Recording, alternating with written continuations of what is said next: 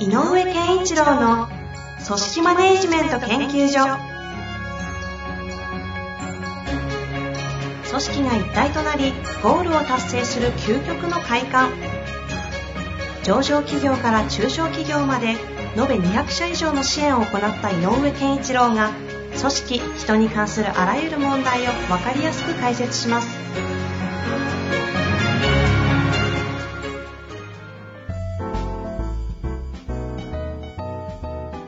こんにちは、遠藤和樹です。井上健一郎の組織マネジメント研究所。井上先生、よろしくお願いいたします。よろしくお願いします。さあ、今日も行きたいと思います。はい。なんか最近はいかがですか？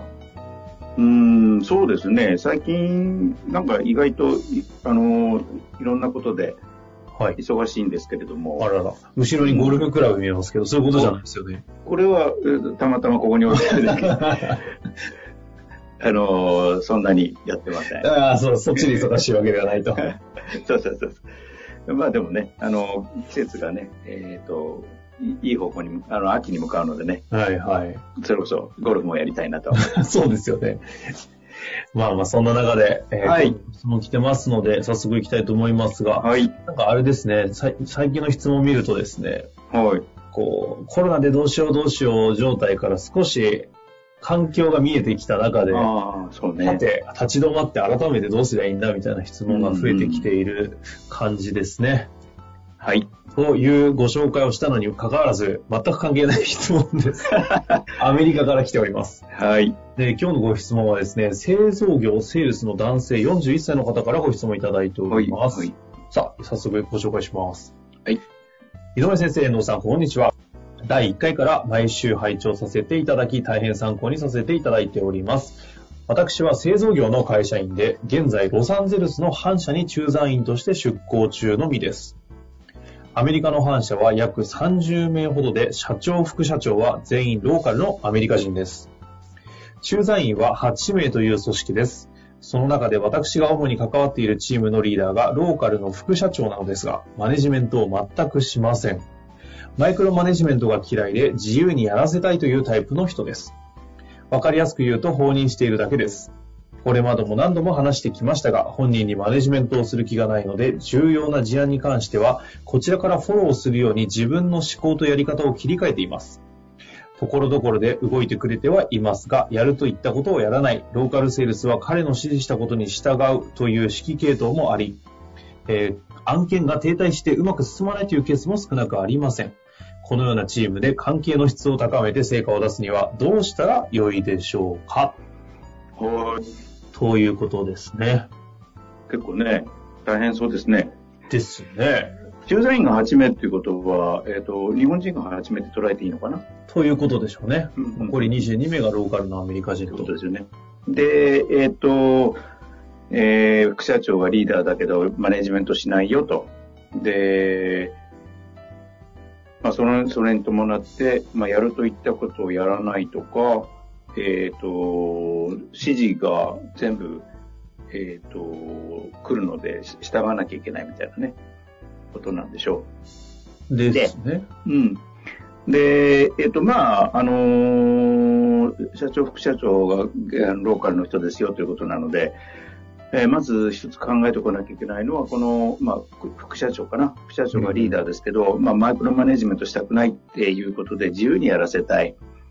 っていうことなんだけど、えっ、と、まあ、放任してるっていうふうにね、この人も捉えてますけど、うんうんえっ、と、この人が自分のチームがどうどうであったらいいのかっていうこともちゃんと話してるのかなっていうのはちょっと気になりますね。あうんつまりこのリーダーである副社長が自分のチームはこんな風にみんながやってくれて、結果としてこういう成果を出したいんだよみたいな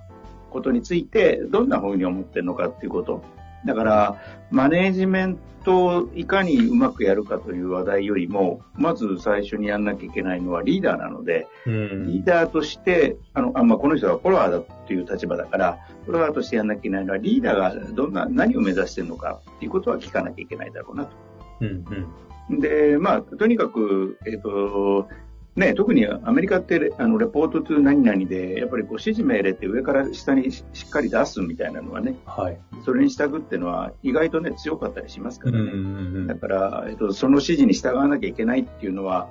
えっと、ある意味ではちょっと日本とは違う種類で徹底してるのかもしれない。うんうんうん。ただそれを詳細にどうやるかは結果さえ出しゃいいよということなのかもしれないので、セールスだしね。うんうん。だから、そういう意味で、えっ、と、結果さえ出せば君たちの自由にやっていいんだよ。ただし結果出せよっていうのが強いのかもしれない。で、えっ、と、まあ、この方で言うと、フォロワーとして何すると一番いいのかねっていうのを学ぶチャンスではあるよねと。うん。うん、それとあと、まあ、8人の、まあ、8人のに、まあ、日本人がいて、駐在員がいて、8人のうちのいくつ何人かがそのチームなのかもしれないけど、そのチームの中が実はあんまりうまくいってないんですよって、結果。っていうことなのかどうか。うんうん。で、その案件がうまくいかない理由が、やっぱり副社長のリーダーの動きによって行っている、行われていることなのか、みたいな何点か考えなきゃいけないので、うんうん。ま、ず、えっ、と、まあ僕だったら、えっ、と、細かいマネージメントされないのはラッキーだと思っちゃうけどね、まずね。ああ、まず、ほうん。まずね、えっ、と、ただ、その望む、望ましい結果と、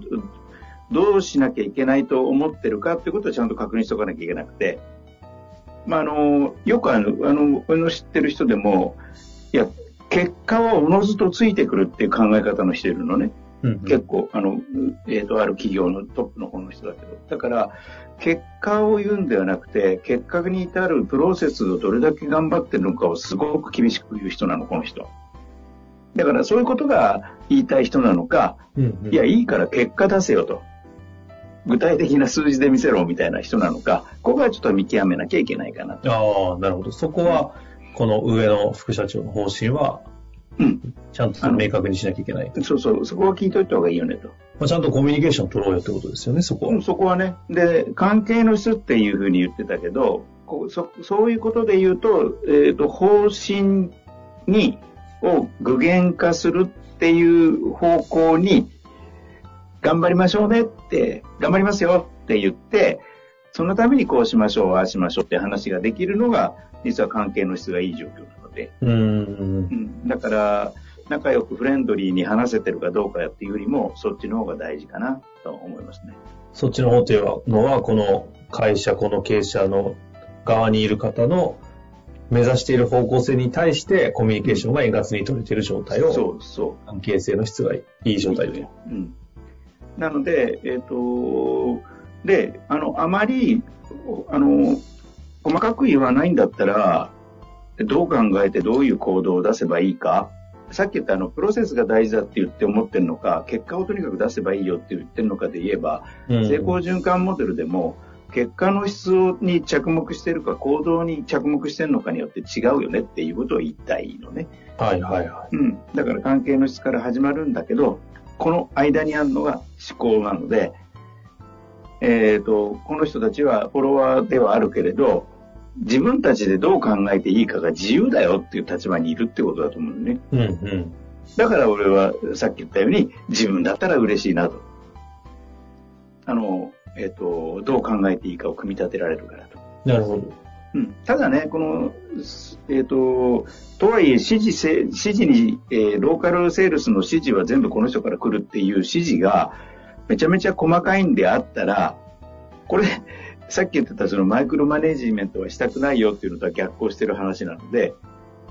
だから、えっ、と、そこはちょっと、あの、この文面で見えないところなんだけど、うん。おそらく僕はそうするにはそういう細かい指示はしないんだろうなと思うのね。だからそうすると、やっぱりどういうふうに、how ね、どういうふうにこの案件を組み立てるかは自由にやられる、やれるので、うんうんいいよね、ということが一つだと思います。だからそれは大いに利用した方がいいねっていうのが一つ。はい。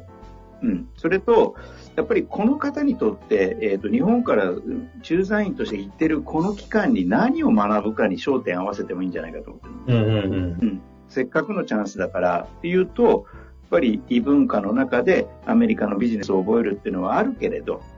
そういうリーダーとかそういうタイプの指示命令の、では指示系統の会社の中でも、やっぱりしっかりとチーム運営することを回せるっていうのを、例えば一つの自分の、うん、えっ、ー、と、なんていうのかな、目標にしてもいいのかなと。ああ、なるほど。そこをテーマにして。うん。うん、としたら、やっぱりリーダーである副社長とは別に、駐在員の中の3、4人とかの仲間がいるんだら、うん、その3、4人の関係性をちょっと重んじた方がいいね。リーダーとしてじゃなくて、現場のメンバー同士の関係性っていうのを、えっ、ー、と、高めて、いろんな案件を、えー、個別に一人一人がこう、自分た自分の案件に、あの、埋没してんじゃなくて、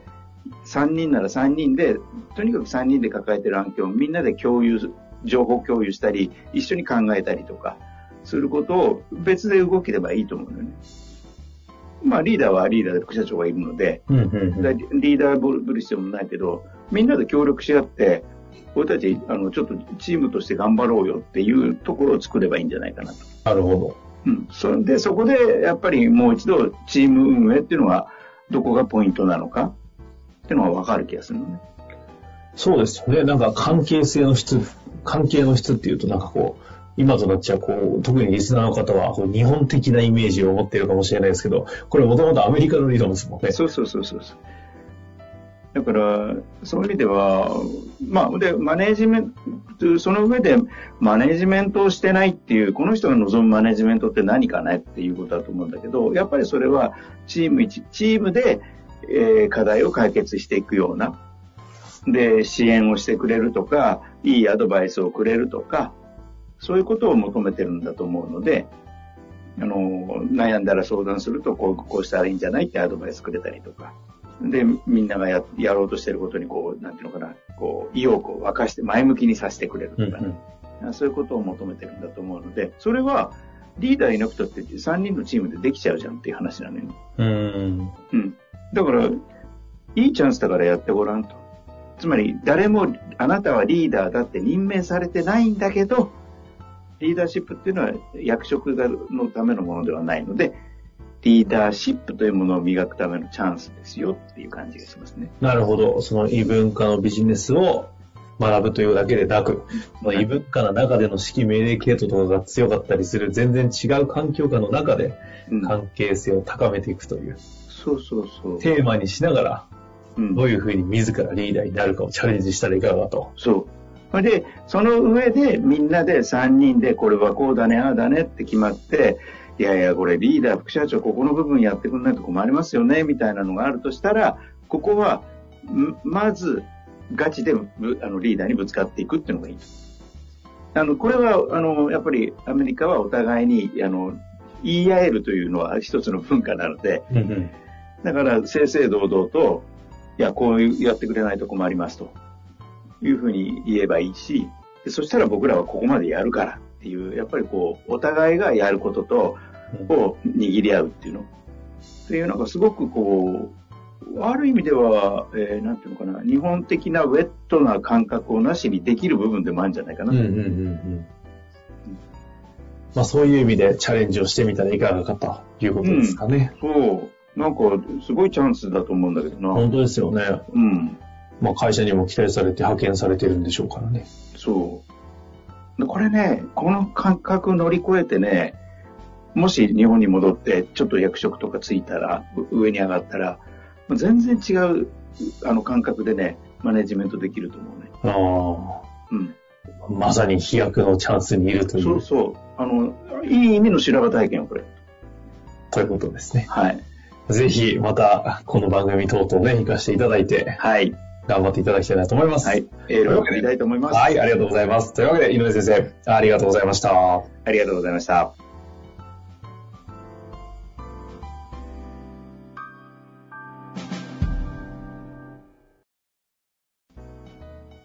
本日の番組はいかがでしたか？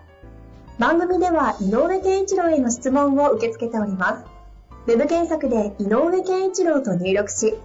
アカラクリエイト株式会社のオフィシャルウェブサイトにアクセス。その中のポッドキャストのバナーから質問フォームにご入力ください。また、オフィシャルウェブサイトでは、無料メルマガや無料動画も配信中です。ぜひ遊びに来てくださいね。